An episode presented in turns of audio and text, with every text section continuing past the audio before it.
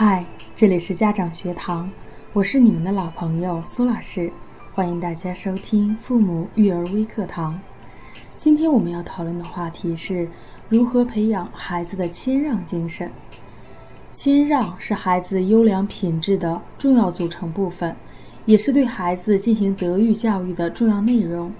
可是，当前独生子女的家庭结构在一定程度上造成了这种品质的缺乏，原因主要有以下几种：首先，家长的宠爱造成了孩子缺乏经常与别人分享食物、玩具的愉快体验，久而久之便滋长了唯我独尊、独占一切的思想。例如，有的孩子常常会说：“我喜欢的玩具，干嘛要给他玩？”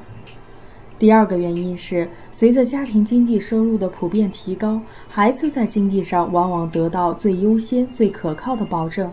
一些父母不惜一切代价投资于孩子智力的发展，而忽略了道德品质的培养。第三个原因，缺乏正确的引导。有些家长总怕孩子吃亏，无论什么事都把自己的孩子放在第一位。例如，孩子之间发生了矛盾，经老师调解。孩子已经和好，可父母还是觉得自己的孩子吃了亏，非要横加指责的训斥别人孩子一番。殊不知这样做只会损害孩子的良好性格和品德的形成。那么，应该怎样帮助孩子正确对待谦让呢？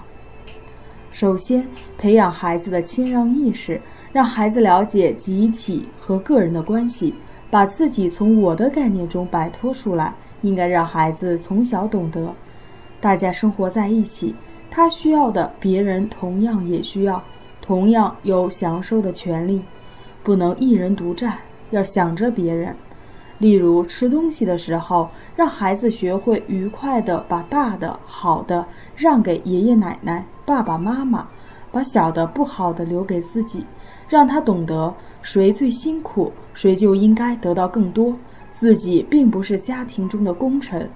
第二，注重言传身教，模仿是孩子的天性。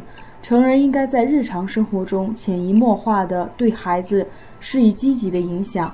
例如，带孩子坐公共汽车时，家长在车上看见年迈的老人和抱小孩的妇女，便主动起身让座。这虽然是生活中的小事，但是孩子幼小心灵中进一步增强了尊老爱幼和谦让的意识。第三，通过多种手段和途径，让孩子学会谦让的语言和动作，促进孩子的谦让行为。孩子年龄小，受知识和生活经验的局限，语言发展不成熟，不能完整的表达谦让的意思。他们常常只知道谦让就是好。但是在什么情况下要谦让又不明白，所以父母应先讲明为什么要谦让，对什么样的事情要谦让，然后通过让游戏、行动来创造条件，促使孩子学会谦让。今天的分享到这里要跟大家说再见了，更多精彩内容请关注微信公众号“家长学堂资讯”，咱们下次见。